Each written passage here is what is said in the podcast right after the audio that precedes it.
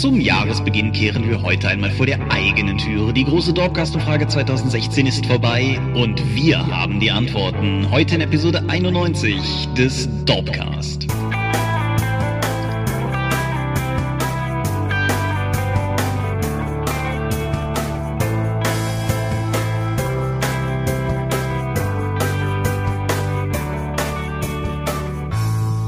Hi und herzlich willkommen zur Episode 91 des Dorpcast. Wir schreiben das Jahr 2017 und haben uns dennoch einmal mehr hier versammelt, um über Rollenspiele zu sprechen. Und wenn ich wir sage, dann meine ich zum einen dich. Michael Skorpiomingos, herzlich willkommen in 2017. Und zum anderen mich, Thomas Michalski.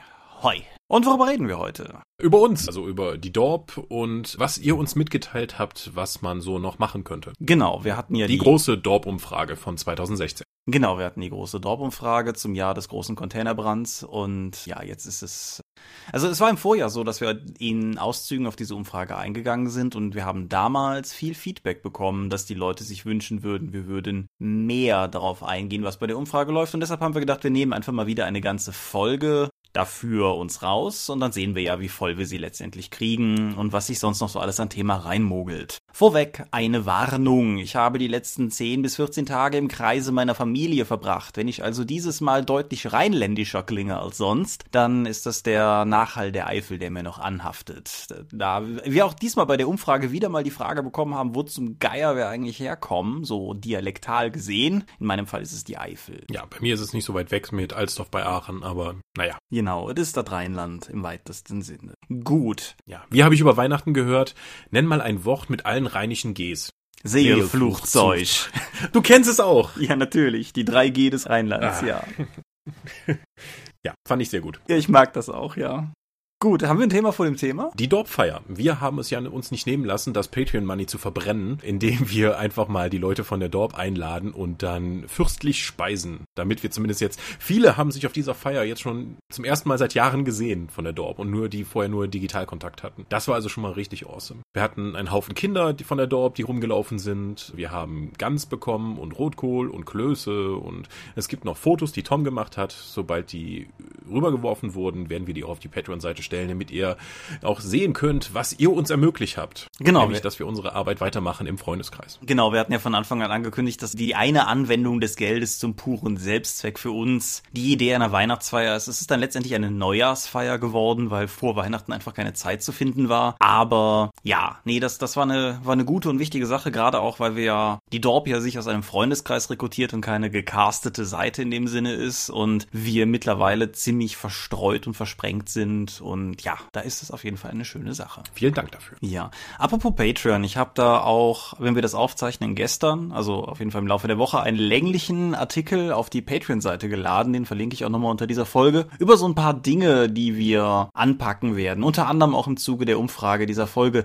Das betrifft vor allen Dingen die Mäzenatenschau, von der einhellig gewünscht wurde, man möge sie doch hinter den Nachspann setzen. Also nicht entfernen, aber hinter den Nachspann setzen. Das, ähm, ja, machen wir. Dann wird sie ein neues Lied bekommen. Dir hatte ich, glaube ich, neulich schon erzählt, dass das Lied eigentlich sowieso, also was da im Hintergrund dudelt, eigentlich sowieso bei der ersten Anwendung so eine Art Verlegenheitslösung war, die ich dann mehr oder weniger aus purem Getrolle einfach mal drin gelassen habe, um zu gucken, wann sich wer beschwert. Äh, die, die große Umfrage hat gezeigt, das war der Zeitpunkt, wo die Leute sich beschweren. Wir haben ein neues Lied, ich finde es ziemlich cool und spaßig und ich hoffe, es wird euch gefallen. Der Quatsch nach dem Nachspann bleibt bestehen. Ja, und alles andere, wie gesagt, könnt ihr auch in dem Artikel nachlesen. Ist nichts Wildes, keine, kein Paid Content in Zukunft, keine Paywall. Das hat sich nicht geändert, das wird sich auch nicht ändern. Ja.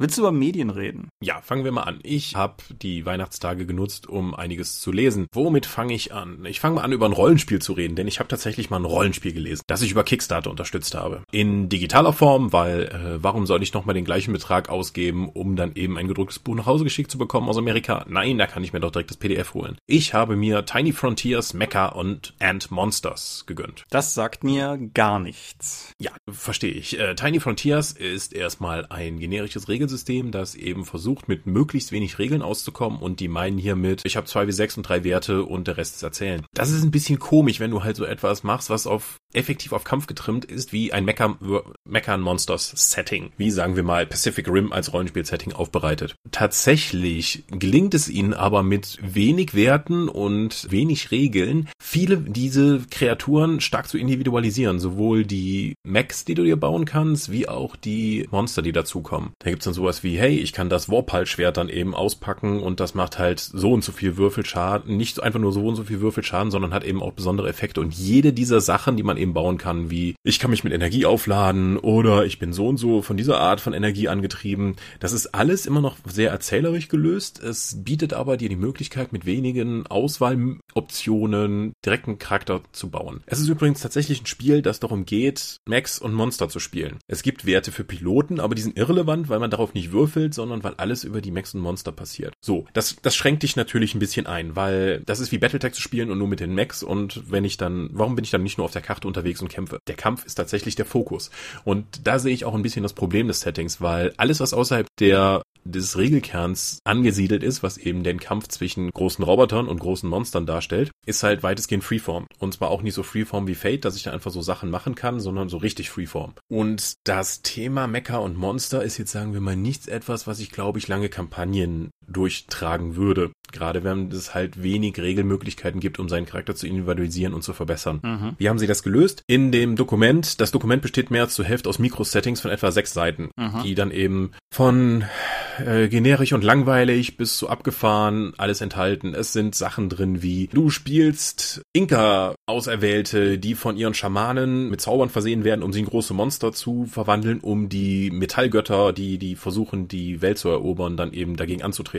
Und halt total langweiliger Kram wie, hey, ihr seid Mitglieder einer Weltraum-Schutzorganisation ihr trefft auf Monster, die die Kolonien angreifen. So, wow, dafür habe ich echt sechs Seiten Info gebraucht. Mein Liebling aus dem Setting ist allerdings, wo man es ist so eine Art Schlümpfe in einem Freizeitpark. Und diese Feen, Kobolde, die du da spielst, die bauen sich halt den großen Beschützer aus Müll. Das sind deine Mechs, die du dann eben hast. Und damit musst du gegen die Monster antreten, die von den bösen Feen geschickt werden, um die Wunderenergie aus dem Freizeitpark zu holen. Denn die Energie, mit dem alles angetrieben wird, ist die Faszination der Kinder. The Sense of Wonder. Und damit werden die Mechs angetrieben von ihnen, aber die Monster versuchen die auch zu stehlen. Und dieses ganze Setting mit dem Freizeitpark, mit den Feen, die man da spielt, also diesen schlumpfartigen Feen, die man da spielen kann und den ganzen, den Robotern, die man eben spielt, aus Müll, fand ich total spannend. Das könnte ich mir tatsächlich vorstellen, zwei, dreimal zu spielen. Insgesamt Tiny Frontiers, ich habe es nicht bereut, es gelesen zu haben oder unterstützt zu haben. Ich habe auch noch Geld draufgeworfen auf zwei Romane, die in Mecha und Monster Themen, Kurzgeschichtensammlungen sind. Die habe ich aber noch nicht bekommen oder gelesen. Insgesamt, wer sich für das Thema interessiert, sehr geile Illus sehen möchte. Es sind, glaube ich, nur 17 Illus drin auf 160 Seiten. Dafür wiederholen sie sich ein paar Mal. Aber die sind sehr, sehr gut und man kann bestimmt einiges an Ideen für sein eigenes Spiel noch mit rausnehmen, wenn einen das Thema reizt. Okay. Ich glaube, du hast es nicht gesagt. Wie viel hast du bezahlt? Also ich glaube, ich war im 10 oder 15 Dollar Pledge dabei für das PDF. Okay, das ist ja ein super fairer Preis dann. Ja, ich denke auch. Ich bin nicht unzufrieden mit dem, was ich bekommen habe. Ja. Okay, gut.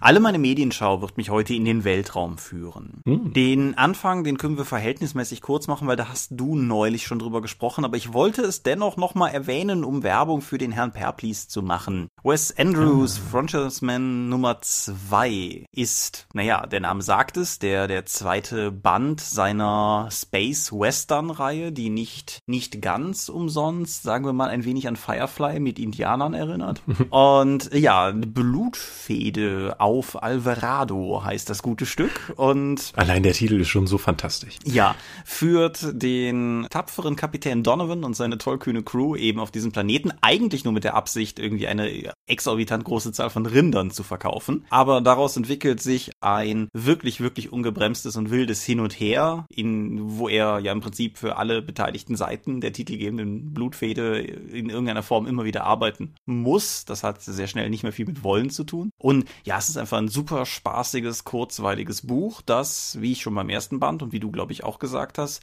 gleichzeitig alle nötigen Firefly-Nerven massiert, ohne eine Kopie davon zu sein. Ich finde, es ist immer mhm. noch eigenständig genug. Es nimmt ganz viele Western-Tropes mit, die zum Beispiel Firefly in der Form nicht drin hatte, alleine durch die Peko, die Indianer des Settings, grünhäutige Aliens mit, ja, Menschen ähnlicher bis menschenkompatibler Statur. Und das, das alleine bringt halt viel Flair rein. Und ja, ich finde, es ist auch eine andere, ein anderer Western-Stil, ohne dass ich das jetzt so genau benennen könnte. Ich habe eigentlich relativ wenig Negatives zu dem Buch zu sagen. Es ist auch noch unverschämt günstig. Die gedruckte Ausgabe liegt irgendwo um die 10 Euro rum. Und ja, es ist ja noch krasser. Dafür das Hörbuch habe ich ja irgendwie nur 7,60 Euro bezahlt. Ja, da lassen sich Lübbe echt nicht lumpen. Und nee, also ich bin, ich bin rundum angetan. Du hattest dich, glaube ich, bei dem Buch kritisch ob des Bodycounts geäußert, oder? Ähm, ja, also zumindest, dass sich ständig Leute umholzen und dann immer wieder dann die moralische Rechtfertigung dazu geschrieben wird und erklärt wird. Wenn die sagen so, ja, du, sie sind eigentlich ein guter Mann, so bumm und wieder erschießt er irgendjemanden, der ihm gerade nicht gelegen kommt. Ich glaube, es wäre mir nicht aufgefallen, wenn du es vorher nicht gesagt hättest hier im Cast. Muss ja. ich, muss ich dazu sagen. Umgekehrt, ich habe aber auch, da werden wir aber nächste Folge genauer drauf eingehen, über die Neujahrstage eine Menge Western geguckt. Und ich denke, es ist schon durchaus genre-typisch. Also auch, dass die, die Guten im Zweifelsfall, die, die potenziell bösen Jungs einfach mal erschießen oder so, das, das gehört schon irgendwie mit dazu. Aber ja, es ist ein Faktor, den man in irgendeiner Form mit einrechnen sollte. Was mir in den Büchern noch gut gefällt, das kann man noch loben, ist, dass die Charaktere, wie ich persönlich finde, sehr eigenständig sind, obwohl das Ensemble relativ groß ist und Kapitän Donovan so ein bisschen die Angewohnheit zu haben, scheint in jedem Buch neue Charaktere für sein Schiff zu rekrutieren.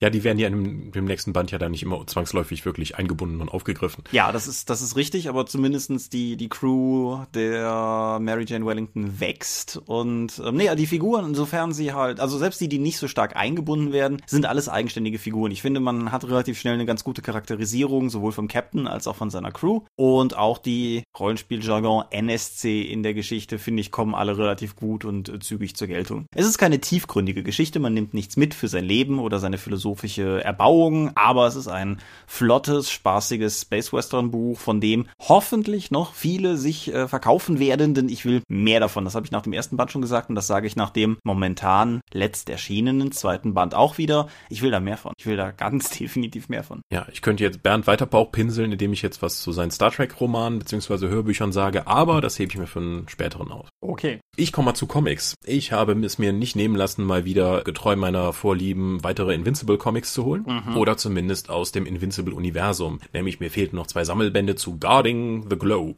Im Invincible Universum gibt es halt eine Superheldenorganisation, die sich um die schwerwiegenden Angriffe auf die Menschheit kümmert, die Guardians of the Globe. Und nachdem das Team leider schon mehr als einmal ähm, vernichtet wurde, haben die sich jetzt das neue Team zusammengestellt und äh, das neue Team soll auch tatsächlich von allen Ecken der Erde dann zusammenkommen und nicht weitestgehend aus Amerikanern bestehen, wie man das eben gerne macht. Es ist ein Spin-off zu Invincible, der kommt am Anfang, fliegt er nur einmal durchs Bild und telefoniert, um eben zu zeigen, dass er Teil der Reihe ist. Ansonsten kommt er nicht vor, weil er gerade in, in, durch das Weltall fliegen muss, um dort einen anderen Krieg zu führen. Die anderen Superhelden der Welt sind natürlich nicht ganz sein Niveau und deswegen wird es auch interessant, denn wie können die sich zum Beispiel einem Schurken stellen, der für Invincible kein Problem darstellt, für sie aber gegebenenfalls schon. Die Helden kommen, wie gesagt, aus aller Welt. Es gibt einen australischen Kaboomerang, der eben äh, Oh, die Charaktere heißen alle so. Es gibt Rexplode und ja, egal. Oh, sie haben eine französische Bulldogge dabei. Le Brusier. ich hoffe, ich spreche das richtig aus. Vermutlich nicht, was deinen Track Record betrifft, aber ja. Ja, vermutlich nicht, aber das Ding ist, das ist wirklich nur eine Bulldogge, die Leute verprügelt. Das ist kein Bulldoggenmann, es ist eine Bulldogge. Naja, und die, die Comics gehen darum, es gibt natürlich eine Bedrohung von enormen Ausmaßen. Das Team muss zu sich erst zusammenfinden, während Invincible halt unterwegs ist. Was zeichnet es wieder aus? Es gibt großartige Charaktere, es gibt tolle Dialoge, die Story ist wirklich gut und trotzdem jede Menge Fratzengeballer mit super Zeichnungen. Die Reihe ist nicht direkt von Robert Kirkman, sondern von Phil Hester. Der Name sagt mir jetzt erstmal nichts, aber der schreibt das halt wirklich, wirklich gut. Außerdem mein Liebling aus dem Team und ich glaube nach dem Making-of hinten in den Bänden auch von allen anderen, die daran mitgearbeitet haben, ist der chinesische Charakter Best Tiger.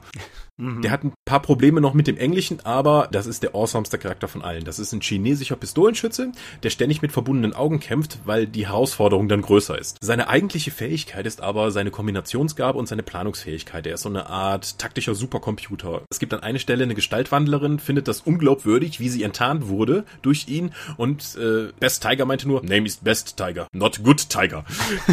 Das Spin-off ist eine Spin-off-Reihe, die wurde nach dem zweiten Sammelband oder beziehungsweise nach den Einzelheften eben eingestellt. Von mir aus hätte es da noch viel mehr geben können, gerade da das Ende auch nicht wirklich abgeschlossen ist. Es gab noch weitere Sammelbände unter der Reihe Invincible Universe, wo die Charaktere nochmal aufgegriffen werden. Die habe ich auch schon gelesen, die waren auch toll, aber das sind halt nur einzelne Schlaglichter auf verschiedene Charaktere. Ist leider auch alles eingestellt, es läuft insgesamt halt nur die Invincible-Reihe weiter und die hat Robert Kirkman auch schon angekündigt, die wird er irgendwann abschließen, weil er keinen Bock mehr hat, sich äh, anzufangen zu wiederholen. Deswegen hat er diese Comicreihe überhaupt erst gemacht, weil er keinen Bock auf diesen DC- und Marvel-Kram hatte, wo man immer wieder alles neu wiederkauen musste.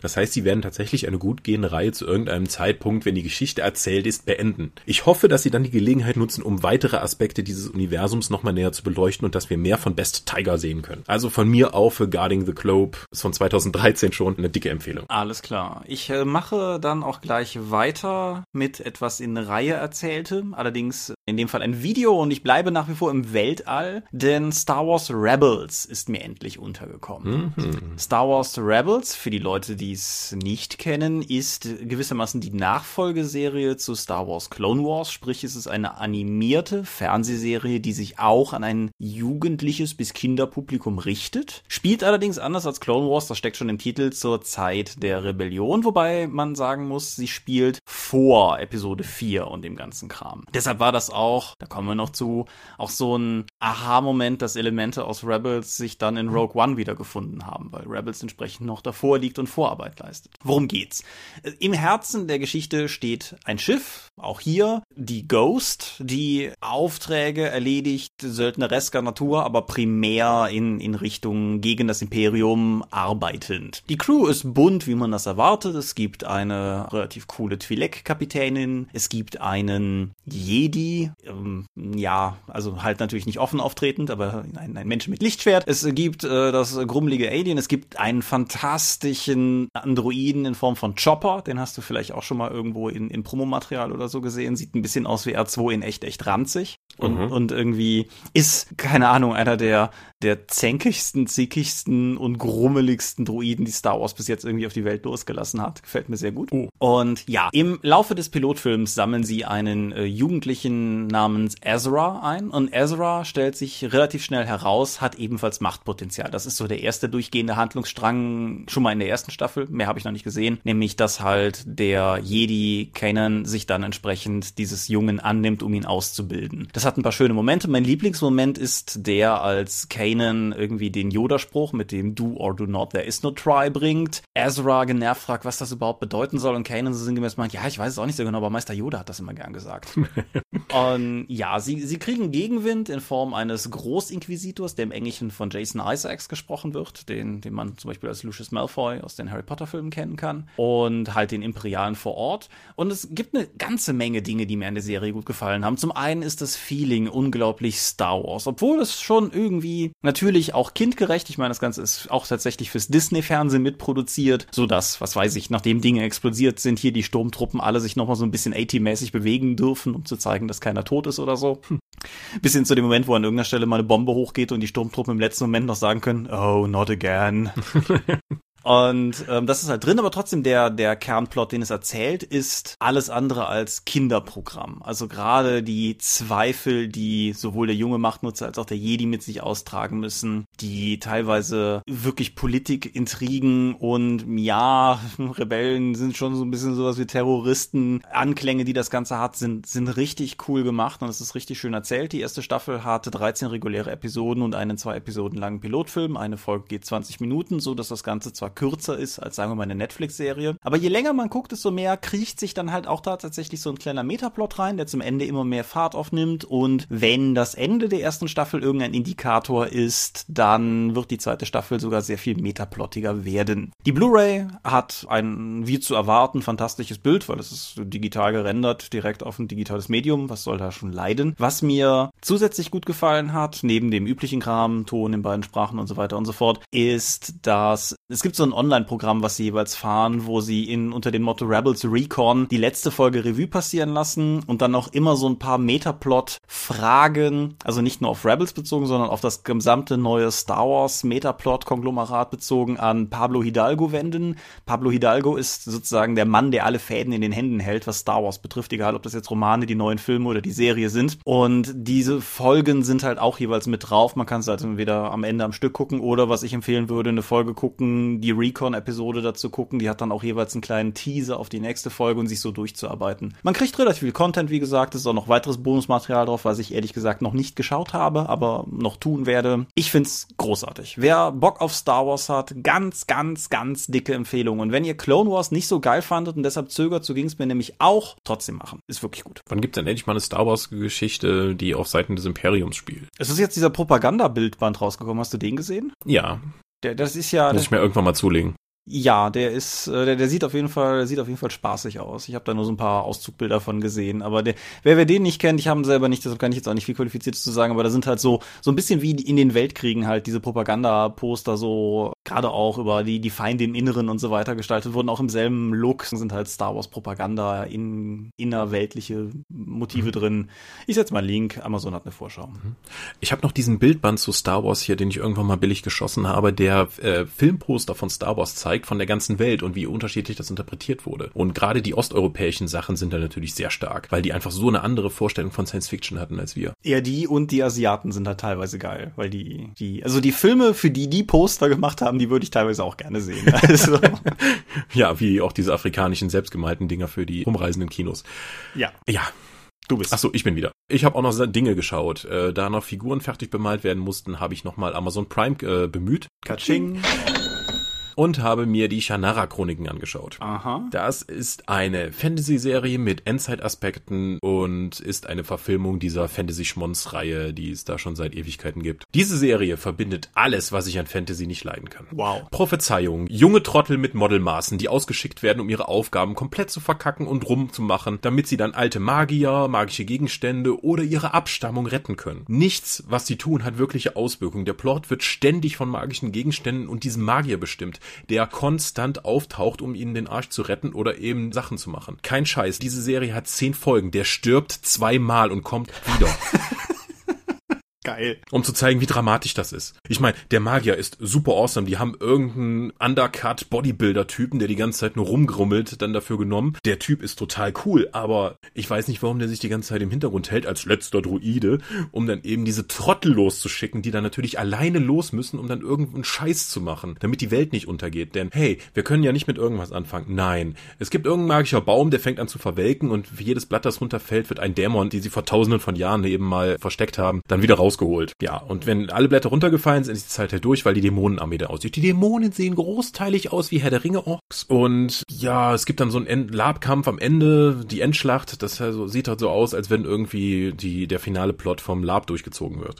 Ich bin überhaupt nicht angetan. Vor allen Dingen dann auch, die Shannara scheint wohl, äh, ist es Postapokalypse. Am Anfang siehst du immer wieder die, die Städte der Menschen, zack, eine Atombombe geht hoch und von den Menschen haben sich dann Gnome, Elfen, Zwerge, äh, nee, Gnome, Elfen, Trolle und so ein Fantasy-Gesocks eben dann abgespalten. Warum auch immer. Also diese menschlichen Überreste sind auch überall noch zu sehen. Das heißt, es gibt zwar immer noch alte Ruinen von den ersten Elfen und so etwas, die schon 3000 Jahre alt sind. Nichtsdestotrotz haben es aber irgendwie aus irgendeinem Grund immer noch einige Gasmasken zum Beispiel Beispiel geschafft, weil, hey, wie, seit wann zerfällt Gummi? Und auch anderer Kram, der eigentlich schon seit Jahrtausenden weg sein müsste, ist eben aus dramaturgischen Gründen dann noch da. Vielleicht ist auch irgendwo in der zweiten oder dritten oder fünften Staffel von irgendeinem dieser Kackbücher gibt's noch eine Erklärung dafür. Sie sagen sogar, als sie irgendwann durch den Wald laufen, dann einbrechen und in eine College-Turnhalle, die gerade einen Abschlussball vorbereitet hat, einbrechen und da hängen noch die Gelanden und alles. Also, hey, es gibt einige von diesen Elementen, die es ist wie Harz in der Zeit eingeschlossen. Ja, am Arsch. Ihr wollt nur irgendwie diesen Kack unterbringen und trotzdem alt und verkrüppelt aussehen. Trotz meiner, es gibt, von wegen magische Gegenstände, es gibt irgendwelche Elfensteine, die ihnen halt alles gerade ermöglichen, was dramaturgisch wichtig ist. Zu irgendeinem Zeitpunkt finden sie ähnlich große blaue Gegenstände. Da sind weiße Zahlen drauf eingraviert. Sie finden also ein komplettes Set von Rollenspielwürfeln, die dann auch noch plotrelevant werden. Mhm. Ja, es ist halt postapokalyptisch. Also, trotz allem Gemecker, die Umsetzung ist super. Das sieht toll aus. Also das sieht wirklich toll aus. Die Spezialeffekte sind gut. Alles sieht gut aus. Aber mit der Vorlage, inklusive diesem aufgesetzten Postapokalypse-Scheiß, kann ich überhaupt nichts anfangen. Die Charaktere sind zum Weglaufen. Die Dialoge so, hey, wir müssen die Welt retten. Ja, aber ich würde lieber mit dir rummachen. Oh, Leute. Warum kann man nicht mal emotional stabile Charaktere losschicken, um die Welt zu retten? Warum müssen das immer diese Gestörten sein? Naja, also wie gesagt, das ist alles, was mich an Fantasy stört, in einer Serie zusammen. Ich weiß nicht, ob es eine zweite Staffel geben wird, ist mir auch egal. Wenn ich wieder Figuren bemalen muss, werde ich die vielleicht sehen, aber bis dahin gibt es vieles andere, was mich mehr interessiert. Ich äh, habe, während du geredet hast, tatsächlich kurz neugierig nachgeguckt und ja, es wird eine zweite Staffel geben, wurde im April 2016 ah. bekannt gegeben. Ja. Hoffentlich füttern sie mal die Hauptdarstellerin, die die Elfen spielt. Die sieht aus wie, äh, wie ein Instagram-Model. Und was mir gerade so auffällt, weil ich hier gerade auf die Schauspieler gucke, der Kerl, der offensichtlich den Druiden spielt, den, den Taffen, wie du gesagt hast, äh, mhm. der hat in den Hobbit-Filmen Erzog the Defiler gespielt. Boah, cool. Ich habe die Hobbit, ich habe nur den ersten Hobbit gesehen, aber der, der, der war cool. Ja, alles klar. Ja, meinen letzten Eintrag teilen wir uns gewissermaßen, weil wir waren beide im Kino. Das stimmt. Ja. Und ich bleibe beim Welt. In diesem eben gespoilerten Star Wars Film. Genau. Ich bleibe bei Star Wars. Ich bleibe beim Welt. Ich war in Rogue One. Ich fange mal einfach an und dann kannst du mit deinem imperialen Herz mehr sagen, wie du das so siehst. Ich fand den Film awesome. Ich führe das weiter aus.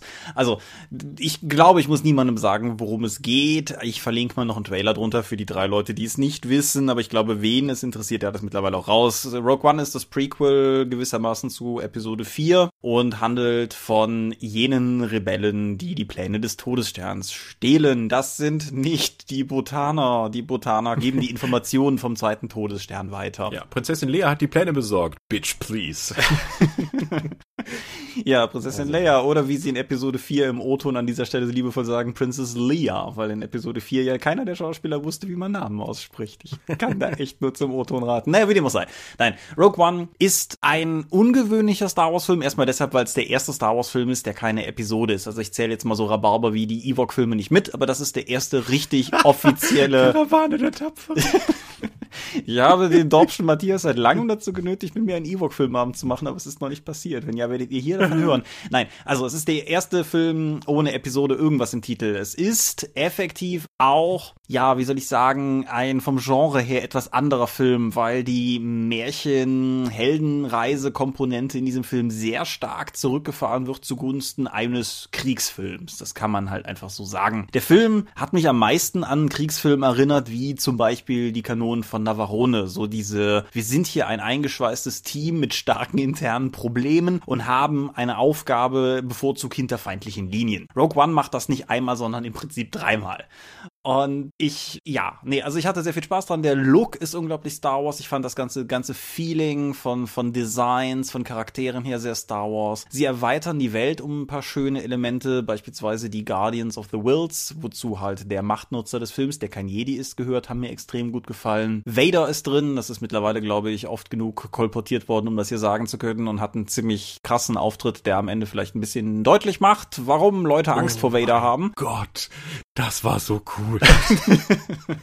da hast du auch was für dich Imperialen gehabt, siehst du? Ach ja. Ich will jetzt auch so ein Cape wie der Wissenschaftsoffizier. ja, die, die Besetzung des Films finde ich fantastisch. Also an, an namhaften Leuten hast du zum Beispiel Mats Mikkelsen als Galen Urso, den Mitdesigner des Todessterns. Du hast aber auch so Leute wie Ben Mendelssohn, den wahrscheinlich niemand kennt, außer denen, die meinem Ratschlag gefolgt sind, vor einer Weile sich Netflixens Bloodlines anzugucken, weil da war er drin, der eben Orson Krennic spielt, einen weiteren Todesstern-Beteiligten. Die Felicity Jones, die die Jin Urso, die weibliche Hauptfigur des Films spielt, hat mir unglaublich gut gefallen. Diego Luna, der die männliche Hauptrolle in dem Team sozusagen übernimmt, hat mir extrem gut gefallen. Der Droide dieser Truppe ist auch ein interessanter Charakter, wie ich finde, und ist neben Chopper wahrscheinlich die zweite. So, ich muss direkt mal eingreifen. Ja. Während der Dorp Weihnachtsfeier war was mehrmals das Thema, dass LucasArts sich offensichtlich in eure Star Wars Runde reingehackt hat, um Torbens Druidencharakter zu übernehmen für den Film. Korrekt. Das war die einhellige Meinung, weil der so in der Darstellung und von dem, was er tut und wie er es tut, so Torbens alter Druide gewesen sein müsste. Ja, ein, ein toller Charakter. Ja, nein, also wie gesagt, ich bin, bin rundum zufrieden. Es gibt zwei, drei Dinge, über die ich hier gerne reden würde, aber das machen wir mal mit ein bisschen Abstand dazu, wenn wir es denn mal tun, weil das will ich halt nicht spoilern, auch wenn es weitläufig im Netz schon kolportiert wurde, müssen wir uns ja nicht in die Reihen einreihen. Ich wünschte wirklich, das hätte ich am Anfang nicht zufällig auf der Facebook-Timeline gesehen, weil das hätte mich vermutlich ziemlich im Kino weggeblasen. Genau, deshalb will ich es halt nicht sagen. Also der Film hat so ein paar Überraschungen. Wenn ihr noch nicht gespoilert seid, macht alle Social Media aus, wird den Dropcast noch zu Ende, macht dann alle Social Media und so weiter aus, geht ins Kino, guckt den Film, geht raus, guckt ihn nochmal und dann ja. Wie fandest du den Film? Äh, nicht awesome. Okay. Es, es, es, tut mir so leid, weil alle in meinem Umfeld sind so begeistert. Äh, Leute, die Star Wars atmen, sagen, es ist ihr neuer Lieblings-Star Wars-Film. Und ich kam raus und musste sagen, okay, er hat mich nicht abgeholt. Mhm. Ich kann, ich kann nicht unbedingt sagen, woran es liegt. Also gerade zum Ende hin hatte ich einige Probleme damit, weil eben Dramaturgie durch technische Limitationen aufgebaut wird, die ich völlig albern fand. Als sie dann plötzlich dann anfangen müssen, Daten auf eine etwas, sagen wir mal, komplizierte Art irgendwo zu entfernen, dachte ich mir, meine Suspension of Disbelief ist gerade gebrochen. Mhm. Das hat mich ganz rausgerissen. Ich weiß, das ist durchaus mit Star Wars so und dass das ja diese Retro-Technik hat. Aber zu sagen, wir haben einen Planeten, der vom kompletten Kraftfeld um, ähm, geschützt wird und dann muss ich aber trotzdem noch dahin gehen und händisch irgendwelche Sachen erledigen, um an Daten zu kommen, fand ich so einen Bruch für mich in der Erzählung, dass mich das komplett rausgerissen hat und dass ich auch nicht mehr mit den Charakteren mitfiebern konnte. Ich habe auch den Eindruck, dass man zum Ende hin relativ merkt, dass sie ihre Fate Points verbrennen und plötzlich die schwarzen, die neuen schwarzen äh, Sicherheitssturmtruppen, die da eingeführt werden, um mehr Spielzeug verkaufen zu können, dover werden, um denen nochmal einen dramaturgischen Moment zu geben. Auch so welche technischen Limitationen wie, ja, um zu funken, muss ich eben diesen Kippschalter am Strand im offenen umschalten. Das sind die ganzen, diese Elemente haben mich alle so rausgenommen, dass ich einfach nur sagen muss, ja, war okay, ich weiß, ja, Todesstern, Traktorstrahl muss man eben auch vor einer endlosen Grube dann ohne Geländer entlang gehen und auch Kippschalter betätigen. Verstehe ich, aber mh, das passte für mich nicht zu dem ernsten Rest des Films. Mhm. Ja. Wobei ich dir bei den ganzen anderen Punkten zustimmen muss. Die Optik war großartig, die Leute haben Schnauzbärte, es ist alles dreckig. Mon Mothma, die jetzt da gespielt wird, ist super gecastet. Ähm, ja, die, es gab so viele fantastische Einstellungen. Ich habe ja immer gelesen, ich habe ja wieder mal gelesen, der Regisseur arbeitet gern mit Licht und Schatten und gerade diese Elemente sind einfach wunderbar eingesetzt. Man sollte mit Darth Vader mal reden, was sein Image angeht, weil äh, yep. Also Sauron wäre stolz auf seine Heimat. Aber gerade die finale Szene mit Vader, ähm, da ist mir der Atem gestockt im Kino. Das war so hammer inszeniert. Das hat mich ein bisschen versöhnt mit dem, was davor passiert ist. Aber ja. Aber du, du gibst mir recht, dass Vader im Prinzip in der Szene seine Batterien verbraucht hat, oder? Das ist die einzige Erklärung, wie er wenige Tage später gegen Obi-Wan kämpfen kann. Ja, vielleicht halten sie sich ja beide zurück aus Respekt vor der damaligen Zeit. Wer weiß, was er alles noch dazwischen gemacht hat. Ich finde es auch großartig, wie sie den da e seit Ewigkeiten ja als Plotloch mit dem Belüftungsschacht zum Todesstern halt gelöst haben, dass es dafür wirklich einen guten Grund gibt, der auch noch dramaturgisch wichtig in den, in den Gesamtplot jetzt eingebunden ist. Ja, das, das auf jeden Fall. Und trotzdem, jeder Film mit Mickelson ist ein Gewinn. Auf jeden Fall, ja. Was ich ansonsten noch halt sagen kann, das ist gewissermaßen der, der, ja, nicht der Gegenpol zu deinen Sachen. Was du sagst, kann ich nachvollziehen. Nein, aber wer, wer Star Wars atmet und da reingeht, kann halt unendlich viel entdecken. Was mir an dem Film sehr gut gefallen hat, ist, dass eine Menge Easter Eggs auf einer Ebene ablaufen, die nicht die Handlung tangiert. Es ist für den uninformierten Zuschauer völlig irrelevant, dass auf der Rebellenbasis dieser und jener Charakter aus Rebels ausgerufen wird. Es ist aber halt trotzdem ein schönes Easter Egg für die Leute, die bei dem Namen hellhörig werden. Da aber, wie gesagt, Star Wars immer diesen Durchsagefunk auf seinen Basen hatte, ist es halt ansonsten relativ egal. Und dass zum Beispiel die Guardians of the Wills, diese Machtnutzer in dem Film, vom Namen her alleine schon eine Anspielung sind auf den ganzen Journal of the Wills Kram, wie der Zeug bei Lucas ja hieß, bevor Star Wars wurde, ist halt schön. Es sind so viele, viele kleine Sachen drin, die im Prinzip nichts tangieren, aber halt einfach Freude machen für Leute, die auf die Details achten können, weil sie den Kram halt schon viel zu lange konsumieren oder so. Und das hat mir halt auch ausnehmend gut an dem Film gefallen. Ja, gut. Das ist der Punkt, an dem ihr euch eure eigene Meinung bilden müsst, fürchte ich, so wie sich das anlässt. Ich, ja, wie, wie soll ich sagen? Ich bin auf eure Meinung gespannt und wer mir hier Dinge, die wir offensichtlich gerade umschifft haben, in die Kommentare spoilert, muss damit leben, dass ich sie lösche oder so. Genau, da muss man einfach mal konsequent sein. Genau, ja. Nee, ich, ich finde generell, ja, nein, wir reden jetzt nicht über Spoiler, das ist ein Thema für eine eigene Episode. Wenn ich da jetzt anfange zu ranten, wird das lang und spät und so. Gut, du hast angefangen, ne? Dann sind wir durch. Ja. Cool. Ja. Ist auch schon spät. Erzähl mir was zur Umfrage. Wie üblich habe ich ja nicht vorher reingeschaut, sondern du wirst mir jetzt diese Ergebnisse und Fragen um die Ohren hauen. Genau, also ich fange mal einfach. Also Damit ich authentisch dann darauf eingehen kann. Ja, es sind auch ein paar dabei, die, die, da wirst du sehr authentisch sein können oder so. Generell erstmal, ihr findet uns offensichtlich gut. Erstens, 208 Leute haben an dieser Umfrage teilgenommen. Die Summe ist schon beeindruckend. Genau, also das, das ist, danke. So. Von diesen 208 Leuten finden uns 188 sehr gut. 19 ganz okay. Und einer, mein Held, sagt, gefällt mir nicht. Und ich, ich habe großen Respekt dafür, dass du dir die Mühe gemacht hast, bei der Umfrage mitzumachen, um uns das kundzutun. Definitiv. Ich find's, ich find's tatsächlich cool. Wie gesagt, es ist genau einer, 0,48 Prozent der Umfrageteilnehmer. Aber nee, ich finde es tatsächlich sehr cool. Ich werde auf die Einzelwortmeldungen zu der generellen Feedback-Frage nicht eingehen. Das ist relativ, also relativ viel, wie wir das aus den Vorjahren schon kennen, relativ viel kontert sich gegenseitig. Es gibt die Leute, die wollen weniger Medienschau, es gibt die Leute, die wollen mehr Medienschau. Es gibt die Leute, die finden es total awesome, wie schnell der Sermon durchgeht und es gibt Leute, die finden es schade, dass der Sermon so schnell ist. Es gibt drei Leute, die der Meinung sind, die Getränkeschau soll wiederkommen. Oh Gott. Es gibt einen, den fand ich sehr cool von der Formulierung her, der schreibt, ich bin alt, ich möchte keine Veränderungen mehr. ich komme auch langsam in die Phase, wo ich das immer mehr nachvollziehen kann. ja, also im Prinzip gibt es zu jeder Meinung, die wir bekommen haben, auch eine Gegenmeinung. Das bedeutet nicht, dass wir das alles ungesehen lassen, aber das macht es halt ein bisschen, ich glaube, es macht es uninteressant, das hier jetzt entsprechend durchzugehen. Es gab eine einzige Sache aus diesem Feld, die habe ich einfach mit zu den Fragen für später rausgezogen. Da kannst du nämlich dann was zu sagen. Selbes gilt für konkrete Themenwünsche. Sehr viele coole konkrete Themenwünsche sind bei uns angekommen. Drei Dinge sind vermerkt. Zum einen, alle lieben unsere Setting-Vorstellungen oder so. Das ist super viel gefragt worden. Also gefühlt jeder Zweite, der sich Themen gewünscht hat, möchte, dass wir über weitere Rollenspiele reden. Teilweise sehr spezifisch, teilweise einfach nur so, ich stelle mir mehr Spiele vor. Auch wollen Leute, dass wir mehr über Würfel reden. Was? Noch mehr? haben wir nicht schon zwei Episoden gemacht? Drei. Was? Wann haben wir denn die dritte genommen? Ich meine, wir hatten drei. Ich meine, wir hatten drei. Äh. Das wissen die Hörer wieder besser als wir. Ja. Außerdem, das möchte ich an dieser Stelle jetzt nicht tun, aber das möchte ich vorlesen, weil Ego. Thomas, sprich doch mal über deine Bücher. Ich habe sie verschlungen und wünsche mir mehr davon. Oho. Ja, lieber Hörer, darf ich dich auf meine persönliche Seite thomas-michalski.de verweisen. Da erscheint nämlich irgendwann zwischen, zwischen dieser Aufnahme und dem Erscheinen eine Übersicht von Kram, den ich dieses Jahr veröffentlichen möchte. Da kannst du da nachgucken und alle anderen natürlich auch. Dann Medienschau. Diesmal haben wir ja explizit danach gefragt, haben wir früher vermieden. Die, es gibt einen, der sie übersprungen hat. 207 Leute haben die Frage beantwortet. 120 Leute sagen 30 Minuten vor dem Thema, gemischt aus Medienschau und Themen vor dem Thema, also das aktuelle Modell seit irgendwie einem halben Jahr oder so, wäre ihr bevorzugtes Ding. Am zweiten Platz, das sind dann mit etwa 21 Prozent, die Aussage, ein Medium pro Person würde reichen, lieber früher ins Thema. Gefolgt von 30 Minuten reine Medienschau, zuzüglich eventueller Themen vor dem Thema, das äh, sind 18 Prozent und nur 3,86 Prozent sagen ganz weg mit der Medienschau. Hm, hätte ich mit mehr gerechnet. Die sind ihrerseits aber sehr, sehr vokal. Ich glaube, gefühlt jeder jeder von denen hat zusätzlich auch nochmal in das Kommentarfeld weiter unten reingeschrieben, die Medienschau muss weg.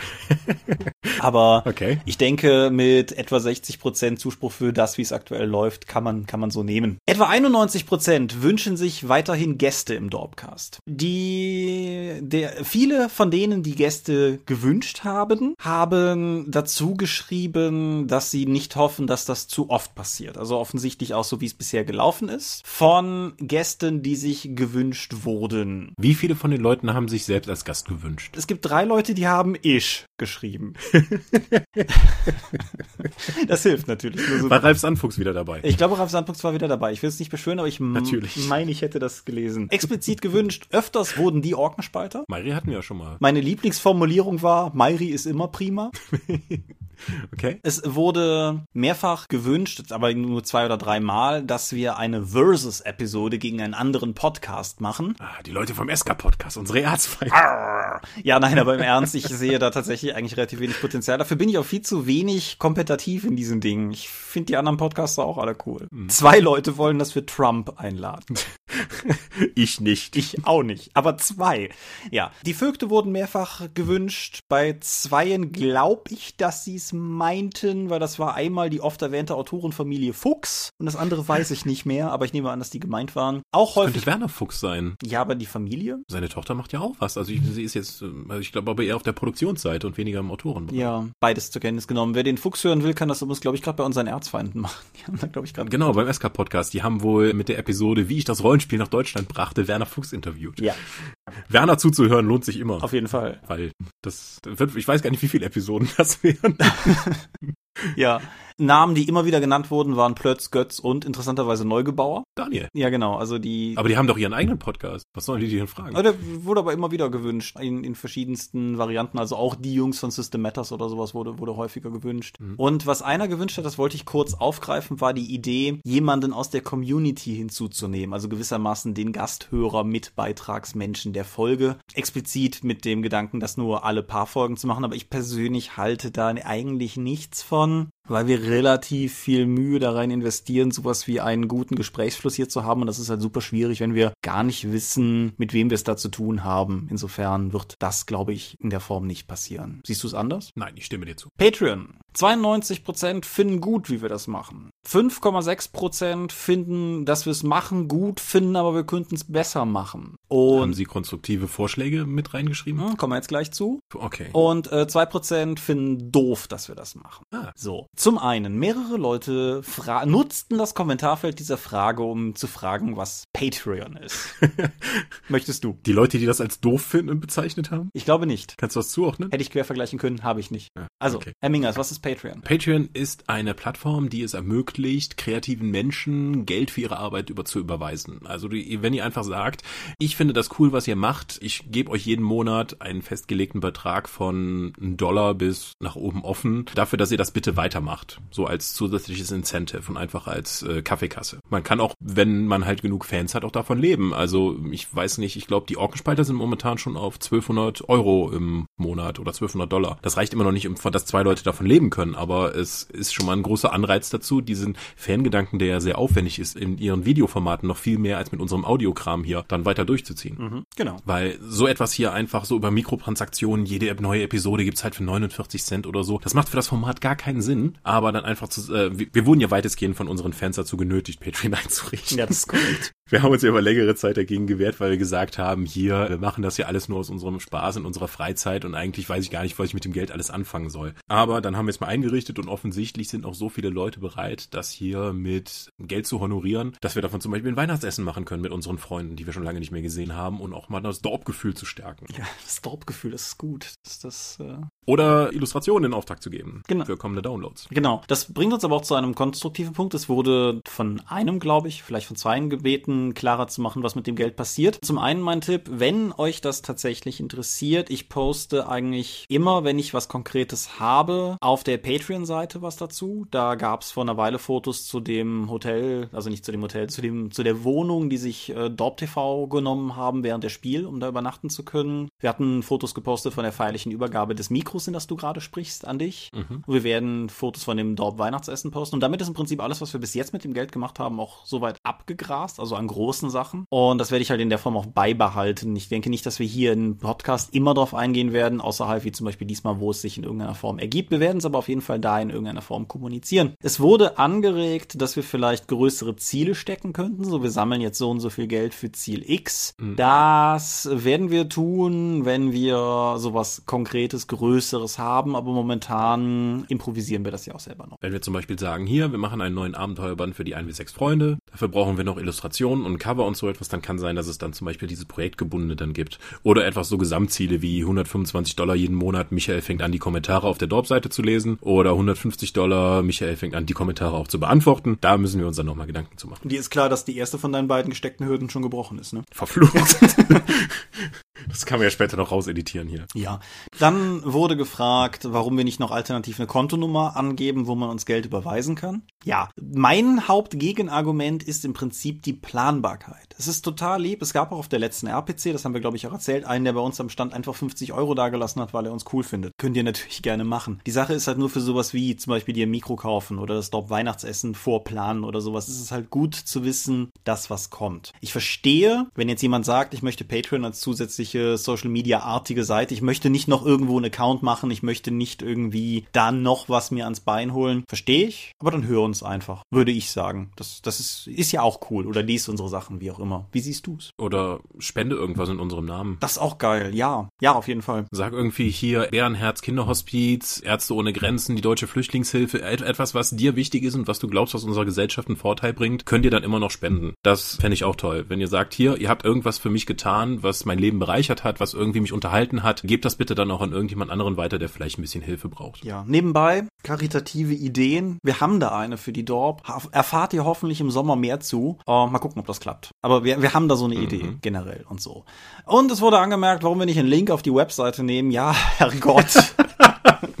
Das hat sich inzwischen auch zum Running Gag entwickelt. Ja, das ist korrekt. Das ist, ähm, ich, ich muss da, ich muss da den Tom nochmal treten, weil das ein Teil vom Backend ist, an das wir beide einfach nicht rankommen. Aber ja, wir werden nochmal einen Link auf unsere Patreon-Seite, auf unsere Webseite setzen. Das wäre schon cool. Wir nehmen das so ernst mit dem Geld verdienen. Total. Und zuletzt, das haben wir aber schon vorweggenommen, es wurde von zwei Leuten gesagt, dass sie es cooler fänden, wenn sie exklusiven Kram bekämen, wenn sie uns unterstützen. Aber sorry, no go mit uns. So. Müssen ein bisschen dran ziehen, damit wir. Nein, ich sehe schon, wir sind ja schon bei der Frage, was ihr uns schon mal fragen wollte. Dann mache ich kurz einen Sprung, damit wir die zum Schluss haben. Grundsätzlich, wir hatten noch die Frage, was das coolste Rollenspiel-Hype-Erlebnis für die Hörer, Leser, wie auch immer war. Eine Menge schöne Antworten sind gekommen. 141 an der Zahl. Ich hatte ursprünglich vorgehabt, ich lese die vor. Haha, mache ich jetzt nicht, weil es so viele sind. Ich überlege mir aber irgendwas, dass wir die auf die Seite stellen oder sowas. Zumindest die schönsten Antworten, weil da sind ein paar echt coole Sachen bei von, und das, darum ging es mir bei der Frage, auch von Leuten, die Spaß am Hobby haben und die da halt noch ganz offensichtlich irgendwie in irgendeiner Form echt was mitnehmen, weil zum Beispiel ein Rollenspiel erschienen ist, auf das sie lange gewartet gewartet haben. Oder sie endlich wieder eine Runde haben, da gab es relativ viele. Einer lobhudelt die DSA 1 Streams von, von dir und Kollegen, weil er die, weil er die so toll findet. Einige lobhudeln uns als Dorpcast, was ich natürlich auch nett finde. Äh, wir könnten ein Essen spendieren oder irgendwas für ihr Kind kaufen und dafür liest sie uns wieder die Sachen vor und wir, wir laden das als Sonderpodcast hoch. Ich überlege mal, aber wir, wir werden die noch irgendwie irgendwie präsentieren, ist auf jeden Fall, also ich finde es auf jeden Fall, danke für die Beantwortung auch dieser Frage und so weiter und so fort. Dann die Fragen, was ihr sonst so von uns konsumiert, überspringe ich mal, die ist vor allen Dingen für uns intern interessant, denke ich. Der durchschnittliche Dorpcast-Hörer, was schätzt du, wie alt ist er? Mitte 30, wie alle anderen Rollenspieler auch. Ja, du bist gut. Äh, niemand hat die Frage übersprungen, der durchschnittliche Dorpcast-Hörer oder Dorp-Nutzer allgemein ist 36 Jahre alt. Ah. Er ist zu 92,79% männlich. Oha. Er ist zu 5,77% weiblich. Hm? Und er ist zu 1,44% es ist komplizierter. Ich mag die Antwortmöglichkeit. Ja, es ist komplizierter, gliedert sich in den drei Antworten einmal auf Questioning, Einmal, ich versuche dieses Thema aktiv zu ignorieren. Und einer ist ein Apache-Helikopter, der sich als Mann identifiziert. ja, okay. Auch Angriffshubschrauber hören den Dropcast. Das ist ein schöner Werbeslogan, ja. Und damit kommen wir zu den Fragen, die ihr uns gestellt habt. Das finde ich eigentlich den interessanteren Teil. Also, ich fange an mit dem Blog. Ich habe sie ein bisschen nach Themen sortiert. Berufliche Fragen. Wie hat eure Arbeit bei Ulysses euren Blickwinkel auf das Hobby-Rollenspiel verändert? Das wäre ja fast eine Episode. Okay, ich schreibe Episode dahinter, ja. Nee, das ist tatsächlich, ich, mir fallen in Rollenspielprodukten ganz andere Sachen auf und ich habe in den letzten vier, viereinhalb, fast fünf Jahren weniger gespielt als in der Zeit davor und ich nehme Spiele halt auch ganz anders wahr. Außerdem gehen, würde ich einige Spiele nicht mehr mit der Kneifzange anfassen, auch wenn sie von uns sind, einfach weil mir sie im Hintergrund so viel Ärger bereitet haben, dass ich die wahrscheinlich niemals wieder genießen kann. Ja, aber vielleicht machen wir das tatsächlich. Müsst, ich schaue dich an. Ja, ach, ach, ja, ich habe da auch so meine Fälle, wobei die meisten woanders waren. Aber egal. Wie komme ich an einen Job im Rollenspielbereich? Das ist tatsächlich, es gibt immer wieder Stellenausschreibungen auf der Ulysses-Seite. Wir haben jetzt zum Beispiel vor kurzem erst nach einem digitalen Vertriebsmitarbeiter gesucht, also der sich um E-Book-Erstellung, E-Book-Vertrieb, PDFs, Print-on-Demand und die Crowdfunding-Betreuung kümmern soll. Und die Stelle ist jetzt auch besetzt. Und wir haben die Stellenausschreibung runtergenommen. Da auf der Jobseite, die man unten auf der Ulysses-Seite findet, passiert da immer wieder was. Ansonsten hilft es natürlich, wenn du in der Szene schon sehr aktiv bist, kein Arschloch zu sein. Wir haben ja schon mal lange drüber geredet, Don't be a Dick als großes Paradigma, weil du kannst so Fach, du kannst so gute Fachkenntnisse haben, wie du willst. Wenn niemand mit dir arbeiten möchte, kriegst du auch keinen Job. Ansonsten sind die Jobs tatsächlich rar gesät, weil wir ein sehr kleines Feld sind, wo auch die, die Leute, es ist schwierig genug Umsatz zu generieren, um eben Jobs darin zu schaffen in unserem Bereich. Wir sind zwar irgendwie in einer neuen goldenen Phase des Rollenspiels oder zumindest in den letzten Jahren ist ja einiges besser geworden. Mhm. Auch der Orak Verlag ist ja nochmal gewachsen und Kleinverlage wie System Matters haben sie eben gegründet. Wenn du es nicht selbst machen möchtest, einfach da, wovon ich nicht abrate. Man sollte erstmal irgendwo anders im Verlagsbereich erstmal sich Sporen verdienen. Geht das aber grundsätzlich. Und man, kann's ja, man kann ja auch bei einem Rollenspielverlag arbeiten, ohne überhaupt Rollenspieler zu sein. Ich meine, viele, einige bei uns im Lager haben außerhalb von unseren Testrunden, die wir mal in der Firma ausgeschrieben haben, noch nie Rollenspiele oder Tabletop gespielt. Mhm. Ja, ich denke, der Kern ist aber tatsächlich, den ich, den, den ich am wichtigsten finde, ist tatsächlich versuchen, in der Szene aktiv zu sein. Das muss auch nicht zwingend bedeuten, dass ihr selber schon Content produziert im Sinne von eigene Rollenspiele schreiben, aber präsent sein, meinetwegen einen Blog betreiben, was bemerkt wird, sich aktiv einbringen in irgendeiner Form, all das hilft auf jeden Fall. Ja, ich habe auch große Stücke bei meinem Bewerbungsgespräch dadurch halt abkürzen können, indem ich die Leute schon von Dorp TV kannten durch die Interviews und auch wussten, dass ich gerne relativ engagiert bin und auch eine Sache über längeren Zeitraum halt koordiniert und organisiert durchziehen kann. Ja. Mit mehreren Leuten. Das hat schon mal für meine Ausschreibung sehr geholfen. Sachen geschrieben zu haben, ist auch okay okay. Das zeigt dir dann, zeigt mir dann zumindest auch schon mal, dass Sachen auch wie jetzt die DorpTV-Sache schon mal durchgezogen werden können und abgeschlossen werden können. Denn das muss ich hier nochmal betonen. Gute Ideen zu haben, nützt nichts. Man muss sie umsetzen können. Und die meisten Stellen, die in unserem Rollenspielbereich im Verlagswesen tätig sind, sind tatsächlich Redakteure. Das ist mehr eine koordinative Tätigkeit von externen Autoren und weniger, dass du selber schreibst. Das heißt, wenn du vor allen Dingen gerne schreiben möchtest, ist es als Freelancer wahrscheinlich besser. Außerdem, wenn du eine Festanstelle irgendwo haben möchtest, ist es auch besser, vorher schon mal als Freelancer mit den Leuten Kontakt zu haben. Weil vielleicht wird die Stelle gar nicht erst dann ausgeschrieben, sondern man sagt, hm, der oder die, die hat doch schon so gut wie Sachen lektoriert. Soll ich mal nachfragen, ob die nicht Interesse hätte, für uns zu arbeiten? So etwas. Ja. Gut. Das, damit ist auch die Frage, wie wir zu unseren Jobs gekommen sind, mehr oder weniger mitbeantwortet. Es gab eine Stellenausschreibung und ich habe mich drauf beworben und dann hat der Mario Truant mich angerufen. Ich bin in diesen Kacktaunus gefahren und nachdem wir uns anderthalb Stunden unterhalten haben, haben sie gefragt, wann ich anfangen könnte. Oh. Dich habe ich einfach eingestellt, weil ich jemanden brauchte, der Bücher belayoutet. ja, ich bin trotzdem dafür auch in den Kacktaunus gefahren. Und das ist eine wunderschöne ja, Überleitung. Du darfst wenigstens in Aachen bleiben. Das ist korrekt, aber eine wunderschöne Überleitung zur nächsten, nämlich ich arbeite in Waldems Esch. Ich finde es lustig, wenn ihr über Itstein und Co. rantet. Ja, durch echt, da fahre ich jeden Tag zweimal durch. Ja. Darf man euch Ulysses mal in der Mittagspause besuchen? Wir haben keine Mittagspause. Also das ist sehr unterschiedlich, je nachdem. Äh, der Vertrieb geht zum Beispiel gestaffelt in Mittagspause, damit immer das Telefon besetzt ist. Im Verlag gibt es einige Leute, die eben gar nicht Mittagspause machen, wie ich, und die anderen halt zwischen 13 und 14 Uhr. Nicht einfach vorbeikommen, weil sobald jemand reinkommt und sagt, hey, könnt ihr mir das mal zeigen, ist halt der komplette Arbeitsabfluss, den du für den Tag halt geplant hast, irgendwie hinten durch und da müssen wir die Leute leider wegschicken. Wir haben aber sowas gemacht wie den, die Sendung mit der Maus, die hatten ja den Maustag am 3. Oktober. Da haben wir unsere Tür Türen aufgemacht. Da konnte man vorbeischauen und hat mal alle Örtlichkeiten gesehen, die Leute kennenlernen können und auch erklärt bekommen, wie unsere Arbeitsabläufe sind. Wir haben das auch schon mal gemacht, als die Limburger Kellerkinder sich mit 20 Mann angemeldet haben. Da sind Markus und ich halt immer am Wochenende vorbeigefahren und haben ihnen auch alles gezeigt. Und waren danach noch mit denen essen. Also das ist grundsätzlich möglich, aber dann bitte nicht einfach vorbeikommen, sondern vorher per E-Mail mal nachfragen. Wahrscheinlich wird es nichts, aber wir haben eben Tag der offenen Tür immer schon mal wieder, wo sich diese Gelegenheit bietet. So, einer noch aus dem Block, dann sind wir, glaube ich, da durch. Chef, Angestellter und Freund, Freund parallel. Kann das auf Dauer gut gehen? Das ist tatsächlich eine knifflige Sache, weil es geht so lange gut, solange die Arbeit von allen vernünftig ist. Aber solange die Pro sobald Probleme auftauchen, kann es halt zu Problemen kommen, weil mit dir könnte ich jetzt einfach sagen, Thomas, du hast den Umschlag verkackt, geh sterben. Wenn wir aber irgendwann an einen Punkt kommen würden, wo nicht einfach nur noch Fehler passieren, sondern wo die Arbeit grundsätzlich problematisch wird, und dann vielleicht sowas wie ein Exit-Gespräch geführt werden muss, hat das natürlich dann auch Auswirkungen auf die restliche soziale Interaktion. Ich hoffe mal, dass das erstmal nicht passiert, aber das ist nun mal ein Teil des normalen Arbeitslebens, der passieren könnte und das, dessen muss man sich auch gewahr sein. Ja. Dass man dann, dass man dann, bevor man redet, dann auch schon mal klarstellt, auf welchen Ebenen man gerade miteinander redet. Das ist, denke ich, generell wichtig, dass auch eine gewisse Trennung. Also ich meine, das war keine Ahnung, wenn wir uns irgendwo sehen oder rumhängen oder wenn ich bei dir übernachte, weil ich den Tag im Büro war, dann reden wir abends auch schon noch über die Arbeit, aber dass man sich einfach darüber klar ist, wo man da gerade miteinander redet. Ob man jetzt gerade Business redet oder eben Privat-Hobby oder in unserem Fall noch dieses komische Mittelding mit der Dorp, die halt auch noch irgendwie, finde ich, eine Entität für sich ist, teilweise. Mhm. Ja. So, zum Hobby-Rollenspiel allgemein. Versuchen wir es ein bisschen kurz zu halten mit Blick auf den Timecode. Äh, was spielt, leitet ihr zurzeit konkret? Du wahrscheinlich so richtig gar nichts, oder? Ich leide, leite nicht. Ich spiele in einer DSA 1 Runde, die Markus auf YouTube bereithält und auf Twitch. Und wir leiden uns dadurch diese Kackabenteuer, die sie, die eben damals on Vogue waren.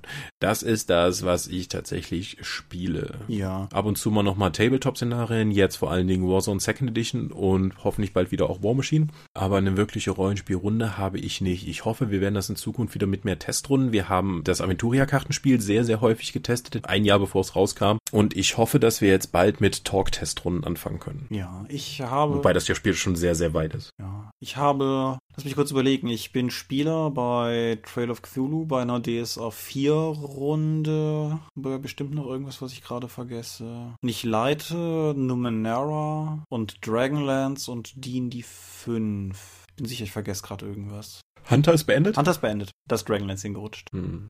Was war das seltsamste Rollenspiel, das ihr je gespielt habt? Da gibt's einige. Äh, hängt das von der Runde zusammen? Also ich habe seltsame DSA-Runden erlebt. Aber so etwas wie das Schlümpfe-Rollenspiel und eigentlich vor allen Dingen viel Kram, den ich auf Cons ausprobiert habe. Ja. Hyperborea, Waffen mit Geschlechtsteilen. Das war, das ist nach wie Das ist nur ne, ganz selten, ist das, dass du das erwürfeln kannst. Ja, aber es ist trotzdem, ja, wie dem auch sei.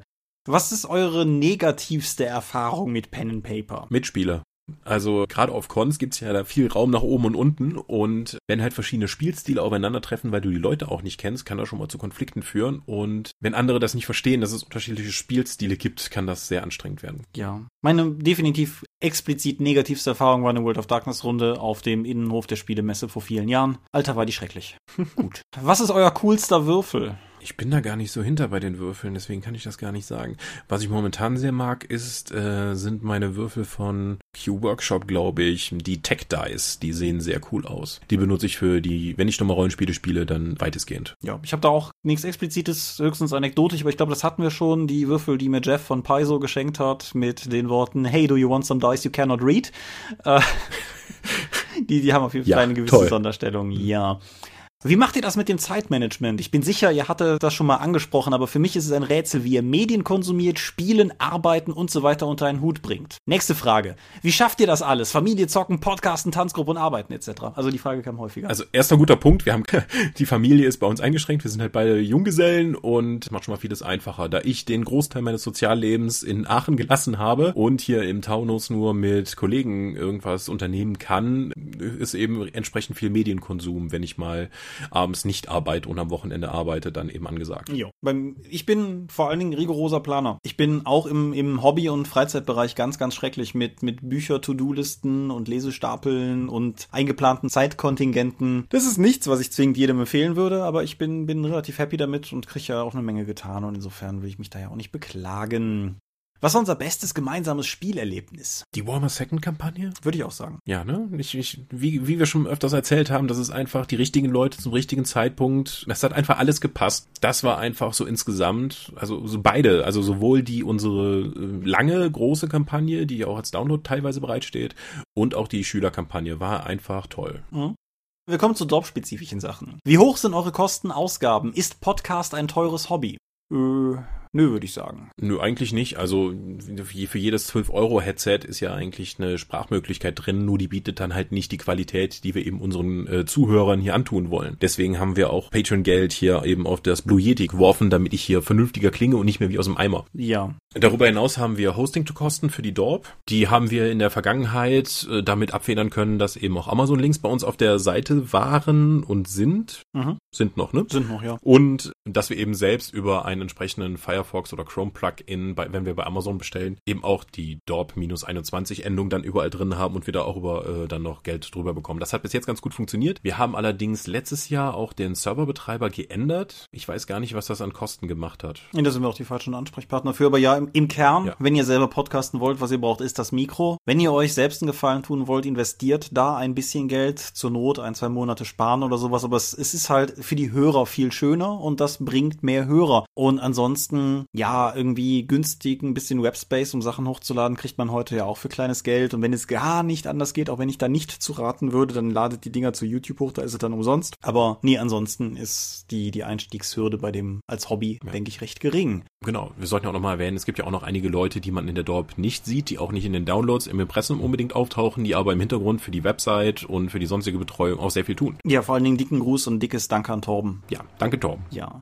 Wann erscheint endlich Blut und Titten? Das ist Vaporware. Das wird weiter immer nach hinten geschoben, bis ich mal irgendwann abends dazu komme, nachdem ich neun Stunden lang schon auf Rollenspiele eingeschlagen habe, nochmal weiter auf Rollenspiele einzuschlagen. Also ich glaube, bevor das kommt, gibt es noch ein paar andere Rollenspielprojekte, die ich eher umsetzen würde. Mal gucken, wie es mit Savage Worlds weitergeht. Das ist ja auch, sieht ja momentan ein bisschen yeah. unsicher aus. Ähm, wenn diese Sachen sich mal geklärt haben, wissen wir dann auch, ob ich für Blut und Titten nochmal irgendwas mache oder ob wir die Energie lieber in andere Projekte stecken. Wann kommt denn eigentlich Mystics of Mana? Von einem halben Jahr. Das ist eine, das ist eine tragische Sache, weil nachdem Thomas ja das Setting soweit ausgearbeitet hat, wollte, habe ich mich ja auf der Drakon hingesetzt und sehr fleißig dann schon mal die Regelteil zusammengeschrieben, weil wir wollen es ja auf D&D 5 basierend haben. Allerdings sind mir die D&D 5 Magie-Zauber und alles sowieso schon viel zu umfangreich. Deswegen habe ich dann auch noch so eine Art Savage Worlds-artiges kleineres Regelsystem gemacht, was auf Mana setzt und auch wenig auf Spell-Slots. Das müsste jetzt nochmal alles zusammengeschrieben werden und dann mal schauen, was überhaupt noch in Regeln fehlt. Dann können könnten wir mal die erste Fassung dann zumindest online stellen. Wann das sein wird, kann ich aber nicht sagen. Wann kommt denn eigentlich der nächste 1 bis 6 Freunde Abenteuerband äh, Mitte des Jahres? Ja, nächste, nächste Frage, die nicht so beginnt. Wie ist eigentlich euer Selbstverständnis? Wenn nur jeder Zehnte euch Geld gibt, dann habt ihr ja schon 500 Hörer pro Folge, was zum Teil einer Auflage von einem Rollenspielprodukt gleichkommt. Seid ihr da nicht schon mehr als ein kleines Liebhaberprojekt? Das ist eine interessante Frage. Ist eine interessante Frage. ich persönlich würde für mich sagen, dass es für mich im Grunde keine Rolle spielt. Das ist genauso wie bei meinen eigenen Büchern, wo ich auch jetzt zum Beispiel, als ich im Kreise der Verwandtschaft war, noch häufiger gefragt wurde, wie viel ich da eigentlich verkaufe. Ich weiß es ehrlich gesagt gar nicht, weil ich es nur sporadisch nachgucke. Weil. Also es gibt es ja immer wieder mit den Kosten Zuschussverlagen und so etwas, wo dann eben gesagt wird, wenn man das nicht mit Gewinnabsicht betreibt, ist es, zählt es als Liebhaberei. Und da wir die Dorp ja nicht mit Gewinnabsicht betreiben und unsere Downloads auch und Produkte auch nicht mit dieser, äh, mit dieser Absicht online stellen, sondern einfach nur für die Verfügbarmachung, würde ich es immer noch als Liebhaberei bezeichnen. Genau, da, das wollte ich auch mit viel mehr Worten sagen, aber ja, genau. Es, es gibt jetzt auch nicht den Element, wo ich sage, so, heute Abend muss ich mich nochmal vier Stunden dran setzen, weil das fertig werden muss, weil davon irgendwas abhängt. Ich kann halt, ich arbeite halt nur dran, wenn ich Bock habe und die Muße, um das eben vernünftig umzusetzen. Ja.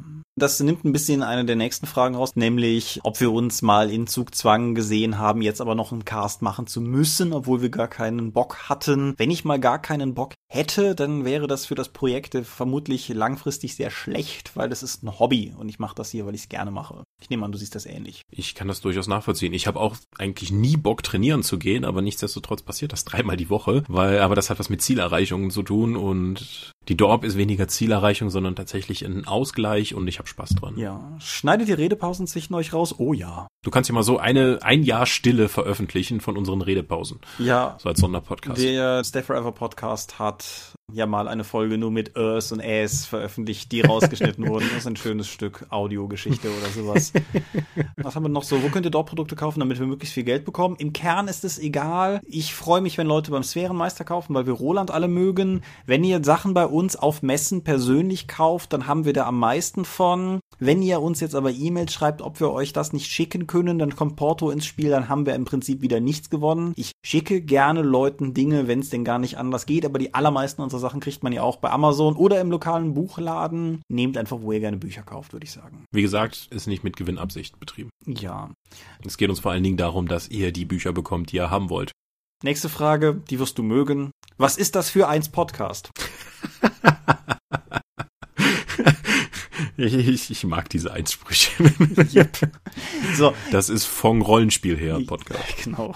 Die nächste, das möchte ich einfach im Wortlaut vorlesen. Könnt ihr bitte in der Medienschau über Kung Fury sprechen? Nicht nur, dass der Film hervorragender Nonsens im Stile 80er Jahre Actionfilme ist, hat das Ganze auch einen persönlichen Hintergrund. Seit Monaten nötige ich meinen Kollegen Christoph, sich Kung Fury anzusehen, aber der schaut lieber die Filme der Medienschau hoch und runter und seitdem er mit dem Gedanken spielt, sich sowohl diese merkwürdige französische DVD-Box, mit denen Michael uns einige Folgen quälte, zuzulegen, als auch Interesse an eurem Trashfilm Langläuferprojekt äußerte, ist eine Medienschau-Hörigkeit nicht mehr zu leugnen. Helft mir Obi Dorpcast Kenobi, ihr seid meine letzte Hoffnung. Ich glaube, du hast über Kung Fury in der Medienschau geredet. Ja, haben wir von der ganzen Weile. Ja, außerdem hat Tom mehrere Artikel dazu veröffentlicht. Ja, Christoph, ähm, wir vom Dropcast wünschen uns, dass du Kung Fury guckst. Ja, es hat Nazis und Dinosaurier. Ja. Dann kommen noch ein paar Fragen, aber da werden wir im Zweifelsfall mal wann anders drauf eingehen können, weil das schon fast wieder eigene Themen sind. So Sachen wie Rollenspiel, Adaptionen von Filmen, Serien, da wollten wir schon länger auch mal drüber reden, deshalb skippe ich die. Kommen wir noch zu der Rubrik Sonstiges. Dann haben wir das auch. Nur der Vollständigkeit halber erwähnt. Einer fragte, wie lautet die Frage aller Fragen nach dem Leben, dem Universum und dem ganzen Rest? Und ungelogen der Nächste fragte, was ist die Frage auf 42? Meinst du, das war irgendwie ein Doppelaccount? Ich habe keine Ahnung, aber sei hiermit zur Kenntnis genommen. Erscheint Thomas auf der Heinzcon 2017 in Norddeich? Boah, gute Frage, keine Ahnung, soweit habe ich noch gar nicht gedacht. Äh, Fände ich interessant, habe es mehr lange nicht mehr gesehen, habe derzeit keine akuten Pläne und ich glaube, Ulysses ist nicht selber da, das heißt, es wird keine Berufsreise werden. Äh, nö, das wird es nicht, aber ich habe vor, da zu sein, da ja dieser Film gedreht wird. Äh, ey, da können wir uns ein Deluxe-Doppelzimmer nehmen. Diesen fancy Ferienwohnungen. Ich äh, werde das mal mit meinem Kalender eruieren. Die Chancen stehen nicht schlecht. Ich bin auch schon von anderen Leuten gefragt worden, offensichtlich. Das ist, glaube ich, das Wochenende nach der Drakon. Ha. Ja, ich werde meinen Kalender, ja. Seid ihr beide vergeben, haben wir eben schon beantwortet. Habt ihr Kinder, können wir... Wieso, wieso, was, Moment, unser Beziehungsstatus wurde in den Fragen abgegriffen? Ja, wurde ja. ja, Angebote in die Kommentare. Ich bin mit meinem Job, ja, Moment. ich bin schon mit meinem Job verheiratet. Habt ihr Kinder? Keine von denen wir wissen. Die nächste ist explizit für dich. Da steht nämlich, ich bin ein bisschen in Michaels Stimme verliebt. Das kann ich gut verstehen.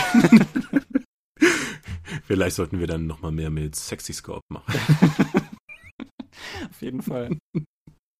Tatsächlich, dir gefällt das auch. Hast du die Frage gestellt, Thomas? Nein. Ist das wieder eine von diesen, ich muss für einen Freund fragen, fragen? Nein, aber bei der nächsten frage ich mich, ob die von Achim kommt. Ein Hörer fragt, tragt ihr gerne Spitzenunterwäsche? Die nächste Frage ist, seid ihr eigentlich beruflich... Moment, das kann ich nicht mal beantworten, weil ich keine habe. Ja, ich auch nicht. Vielleicht ist die ja ganz angenehm. Bitte schickt uns keine Unterwäsche. Ja, bitte. Seid ihr eigentlich Berufsjugendliche?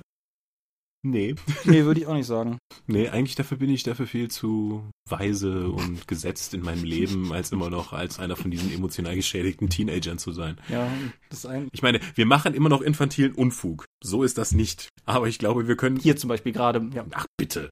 Aber ich glaube, das können wir immer noch genug von unserem restlichen Leben abgrenzen. Berufsjugendlich. Ich meine, außerdem würde uns keiner für infantilen Unfug bezahlen, außer unseren Patreon-Unterstützern. Das ist korrekt. Für diesen Podcast.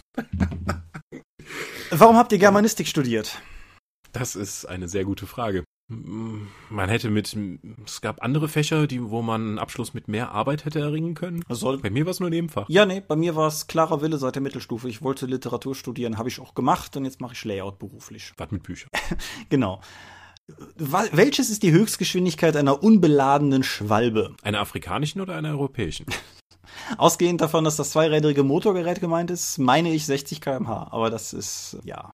Warum klingt Thomas haargenau wie ein guter Freund, in Klammern David von mir, mit Samtbetonung und Redeart? Ich vermute langfristig geplante Verschwörung. Zwinker Smiley. Oder du hast einen geheimen Bruder irgendwo. Ja, meine demente Oma ging immer davon aus, ich hätte einen Bruder namens Hubert. Ergibt sich da ein größerer Plotrahmen? Ihr habt es hier zuerst angedeutet gehört. Michael, bei einigen Let's Plays oder Videocasts siehst du herzerweichend unglücklich aus, dass man sofort ein SWAT-Team zur Rettung schicken will. Sage bitte, dass der Eindruck täuscht. Nein. Ich habe es ja eben schon erwähnt, die, die Idee ist eins, also allein die Regeln sind anstrengend. Es hat einen gewissen Trash-Faktor, aber man, man leidet sich so durch. Kann Gott einen Mikrowellen-Burrito so heiß machen, dass er ihn selbst nicht essen kann? Das kommt drauf an, von welchem Hersteller. Wer von euch backt den besseren Käsekuchen? Ich nehme an, du. Warum habt ihr die Getränkeschau abgeschafft? Wir trinken nur noch Wasser. Wir haben versucht, Freude aus unserem Leben zu nehmen und deswegen gibt's nur noch Wasser und keine weiteren Getränke mit Geschmack und so. Nerd oder Geek? Nerd. Ich bin da eher so für Ökumene. Findest du? Ich, ich dachte immer, so Geeks sind die Leute, die Hennen den Kopf abbeißen. Ich weiß nicht. Ich glaube, die Begriffe sind völlig verwischt. Liest du nicht eine Zeitung namens Geek? Ja, das stimmt. da sind bis jetzt noch keine Tiere totgebissen worden, meines Wissens nach. Ja, siehst du. Ja, das war's mit den Fragen. Wie gesagt, das waren relativ Ach. viele, deshalb dachte ich mir es, ja. Aber die Leute haben sie ja gestellt, also sollen sie auch Antworten kriegen. Ich habe ein paar übersprungen, da müsst ihr jetzt durch. Wenn es gar nicht geht ohne Antwort, dann schickt mir doch mal eine Nachricht in den Kommentaren, aber ja. Oder auch einfach Patreon-Beitrag reduzieren und mit einem entsprechenden Kommentar. Ja, hättet ihr mal besser meine Frage vorgelesen. Ja, jetzt wollen wir ja nicht zu extremen Das wird's dem. Thomas schon zeigen. Ja. Ja. Also Abstimmung im Portemonnaie, das ist es, Leute. Also, ich weiß, das war eine sehr nabelschauige Episode in diesem Sinne, aber wie gesagt, wir hatten, ich hatte auch, als wir geplant haben, das hier zu besprechen, nicht damit gerechnet, dass so viele Leute mitmachen, was keine Kritik sein soll, im Gegenteil, das ist völlig großartig. Wir werden die anderen Bereiche der Umfrage, wie die Themenwünsche, noch separat entsprechend irgendwie, ich denke, ich mache dir wieder eine Liste wie letztes Mal und du sagst mir, was du davon doof findest. Und wir wählen dann entsprechend was aus, wozu wir auch tatsächlich was sagen können. Das ist nämlich manchmal tatsächlich so ein Faktor. Manchmal werden Dinge gewünscht, beispielsweise Systemübersichten zu irgendwelchen Spielen, die wir gar nicht kennen. Und Oh, lass uns das mal machen. dann, dann behaupten wir einfach Sachen. das hast du monatelang mit Fate so gemacht. Wie viele Würfel benutzen wir dann noch? Ich weiß ja nicht, wie viel du da benutzt. Michael Mingers würfelt Fate mit acht Würfeln. Ja. So. Ja, nein, also ich bedanke mich für die Teilnahme bei der Umfrage. Ich hoffe, dass die Fragen allgemein ein wenig interessant waren. Es waren ja durchaus auch ein paar mit ein bisschen Nährwert dabei, bis auf den letzten Block, aber die konnte ich ja nicht rauslassen. Die wurden ja schließlich auch gefragt. Nächstes Mal wieder konkretes, griffiges, rollenspielrelevantes Thema. Wobei, das kann man vielleicht noch kurz sagen, teilweise bei der Kritik geäußert wurde, dass unsere Gespräche hier ja immer sehr oberflächlich blieben und manchmal den Leuten ein wenig die wissenschaftliche Kernthese, um es mal überspitzt zu sagen, fehlt. Das ist korrekt. Das ist einfach nicht das Format hier dafür. Das sind zwei Typen, die reden. Manchmal alberner wie heute, manchmal ein bisschen mehr am Thema, aber im Kern sind es zwei Leute, die miteinander reden. Ich zumindest habe keine Ambition, hier kerntheoretisch irgendetwas zu belegen. Ich sage immer, der, also für mich ist der Dorpcast irgendwas zwischen Frühstücksfernsehen und Stammtischgespräch. Und wer einen Podcast möchte, der da tief in die Materie einsteigt und auch mal über zwei, drei Stunden irgendein Thema wirklich auseinander nimmt, das sind nicht wir. Wenn es ihn gäbe, würde ich ihn vermutlich hören, aber das sind nicht wir. Mhm. Ja, das ist die Stelle, wo wir nicht die Mäzene vorlesen, weil das machen wir nach der Folge. Nicht mehr. Genau. Das äh, bedeutet, wir kommen zum Sermon. Wir sind die Dorp. Uns gibt es online unter www.die-dorp.de. Ihr könnt uns folgen per RSS-Video bei rspRocks.de. Abonnieren könnt ihr uns bei iTunes, wir freuen uns für gute Bewertungen. Wir haben Accounts bei Google+, bei Facebook, bei YouTube und bei Twitter. At die Dorp geht an den Tom, at sehen Worte geht an mich. Sehen Worte ist auch der Name meines Blogs und meines Instagram-Accounts. Wir machen die Drakon, die kleine sympathische Pen Paper Convention in der Eifel. Die nächste findet vom 3. bis 5. März statt. Drakon.condor.de ist eure Anlaufstelle. Patreon.com slash die Dorp für die Leute, die uns Geld geben wollen. Vielen Dank dafür, uns jetzt hier zugehört zu haben. Vielleicht habt ihr ein paar Inspirationen oder Witze mitnehmen können. Und sei es nur das Seelflugzeug. Wir hören uns dann in zwei Wochen wieder und dann auch mit einem richtigen Thema. Genau, bis dahin, alles Gute, adieu und ciao, ciao.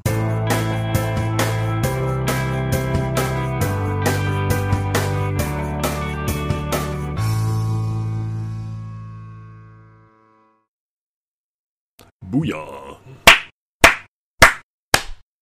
Jetzt klatschst du auch schon mehrmals? Ich habe immer zweimal geklatscht am Ende. Ach, das ist mir auch egal. Du hast gar nicht so reinig geklungen oder eifellerisch, also nicht äh, anders als sonst, finde ich. Das ist gut. also ich hatte das Gefühl, teilweise, gerade auch in der Eifel, wenn ich noch mit meinen Verwandten geredet habe, das war schlimm. Also das war, das, da, da, kommt, da kommt alles wieder. Aber andererseits, so muss es ja auch sein. Wie ein Kumpel von mir immer sagt, du kriegst den Jungen aus der Eifel, aber du kriegst die Eifel nicht aus dem Jungen. Igitt. ich stoppe die Aufnahme.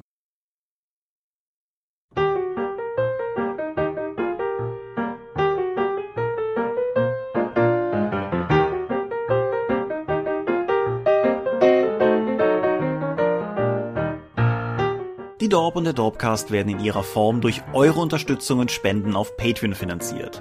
Unser besonderer Dank gilt dabei wie stets den Dorp Ones, also jenen, die 5 Dollar oder mehr spenden. Im Monat Januar 2017 sind das 8088, Lambert Benke, Gerrit Bonn, Tim Czarzinski, Tobias Kronert, Dorifer, Heinrich, Isambard, Michael L. Jägers, René Kulik, Moritz Melem, Mofte, Orkenspalter TV, Ralf Sandfuchs, Jens Schönheim, Alexander Schendi, Olovil Stein, Tannelorn.net, Technosmurf, Teichdragon, Xeledon und Marco Zimmermann. Vielen Dank euch allen.